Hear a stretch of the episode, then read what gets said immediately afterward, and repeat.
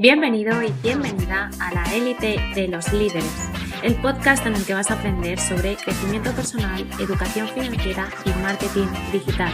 Vayamos juntos y juntas hacia el camino de la transformación digital. Muy buenos días, ¿cómo estáis? Espero que estéis muy bien. Hoy estamos aquí para hablar sobre lidera tu vida.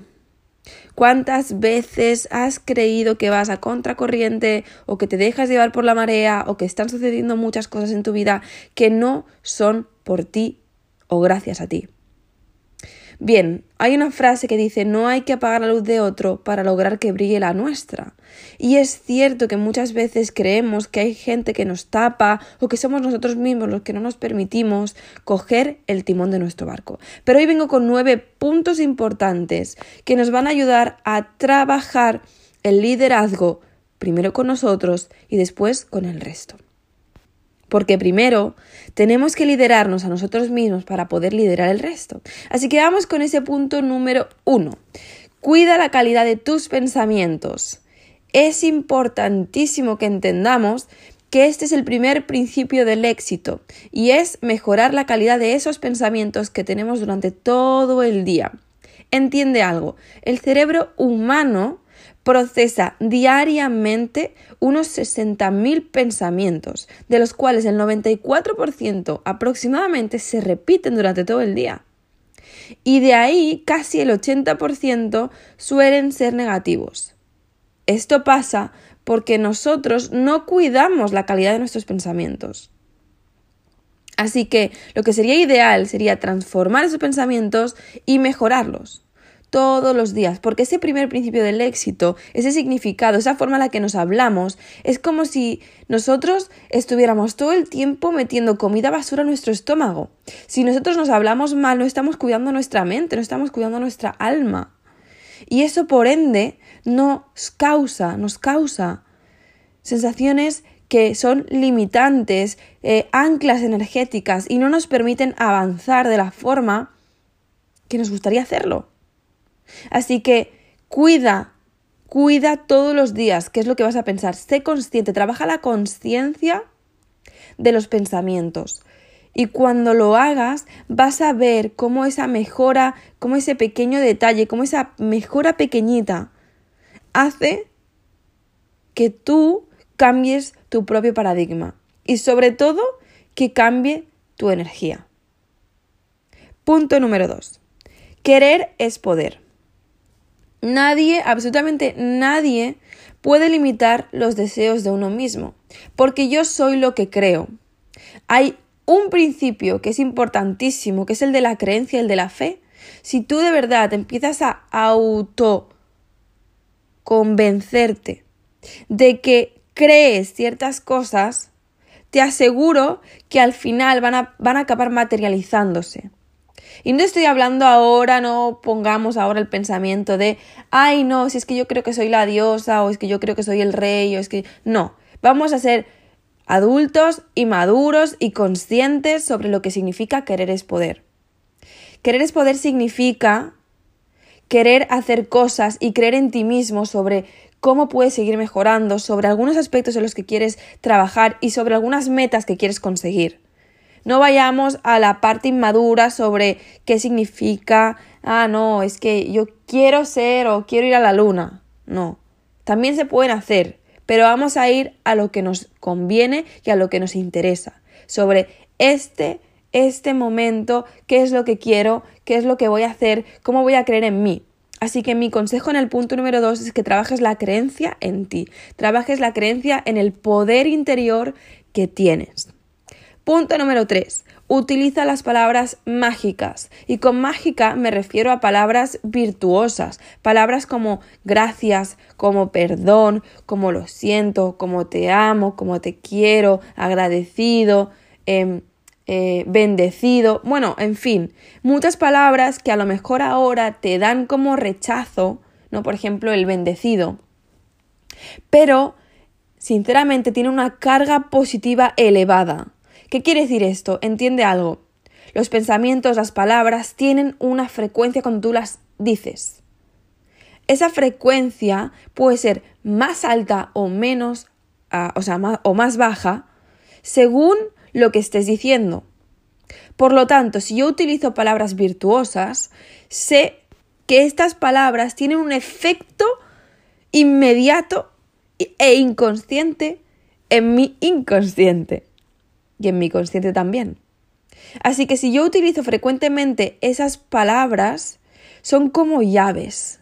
Son llaves que abren un universo nuevo, nuevas posibilidades en tus relaciones, con la abundancia, con la prosperidad, con compartir, con cooperar, porque me están abriendo un canal de tranquilidad, un canal de agradecimiento, un canal de abundancia, un canal de compartir.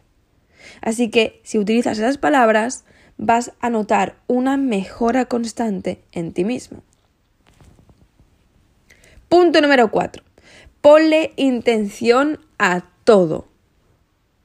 Al eliminar la duda y confiar en tus sentimientos intuitivos, liberas un espacio para que fluya el poder de la intención.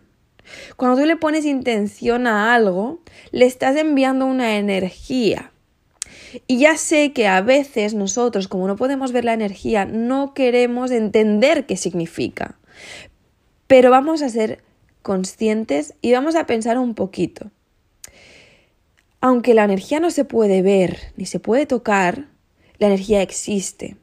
Por lo tanto, si yo le pongo un pensamiento y le pongo una intención a mis acciones, a mi forma de hablar, a mi forma de transmitir, sí o sí, va a haber un efecto.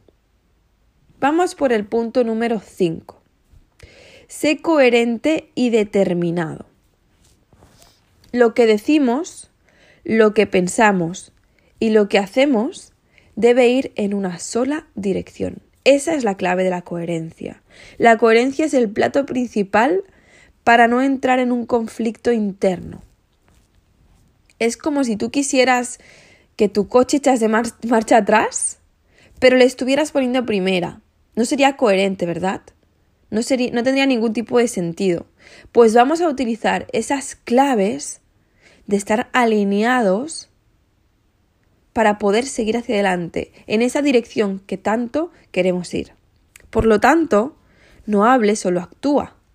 No digas, solo demuestra. No prometas, solo hazlo. Y con esto no quiero decir que no hables en sí, sino que te tomes a ti el tiempo de ser la coherencia personificada para trabajar por tus objetivos, por tu crecimiento, por tu tranquilidad y sobre todo por tu plenitud y felicidad. Ahora, sexto punto, trabaja la empatía.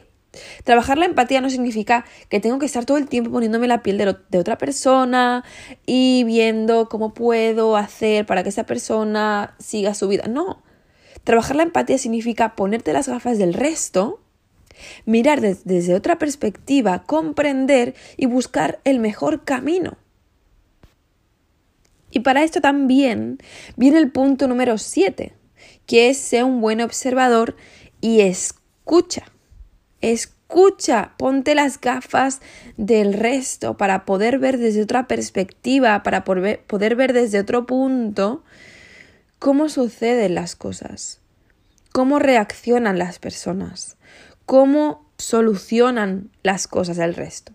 Ahí te estás permitiendo aprender desde otro punto, desde el punto del observador, desde una escucha activa, desde la empatía, ¿cómo puedes seguir mejorando? Punto número 8. Conecta. Conecta con tu interior para impactar al exterior. Si tú estás conectado, si tú trabajas tus emociones, si no, si te olvidas de la vida automática y de hacer las cosas de forma, venga, mm, aquí ahora, sí, rápido, todos los días lo mismo, de forma pa pa pa pa, pa repetitiva, y te permites un tiempo para respirar, para conectar, para tranquilizar, eso te da una bocanada de aire fresco, pero además te permite conectar con otra información. Y vengo con el último punto, el punto número 9. Piensa en tus sueños. No desesperes nunca, jamás, ni cuando estés en las peores condiciones, porque de las nubes más negras cae agua limpia. Piensa en tus sueños significa que va a ser tu motivación, que en ese punto en el que te estás forjando, te estás creando, te estás liderando tu vida, estás tomando el control de tu barco, sabes que la dirección que has tomado, que ese punto final son tus sueños.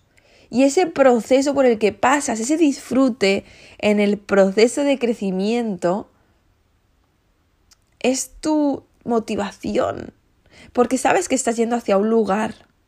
Por lo tanto, trabaja en esos sueños, piensa, conecta con esos sueños, entra en esa energía porque es la que te ayuda a seguir hacia adelante. Termino con una frase que dice, Nunca hay que subestimar el poder de cambiarse a uno mismo. Nunca hay que subestimar el poder de cambiar a los demás. Cuando tú lideras tu vida y tomas el control de tus días, te permites fluir con la naturaleza de quien de verdad eres, de tu esencia. El autodescubrimiento es el mejor regalo que tenemos, porque es plena conciencia sobre quién eres. Espero que disfrutes de este podcast. Nos vemos en los siguientes. Te animo a que nos puedas seguir en nuestras redes sociales, arroba Hype Academy y arroba Sinnerina. Nos vemos en la Academia de Crecimiento Personal dentro de nuestro precioso proyecto. Te mando un saludo muy grande y un besazo.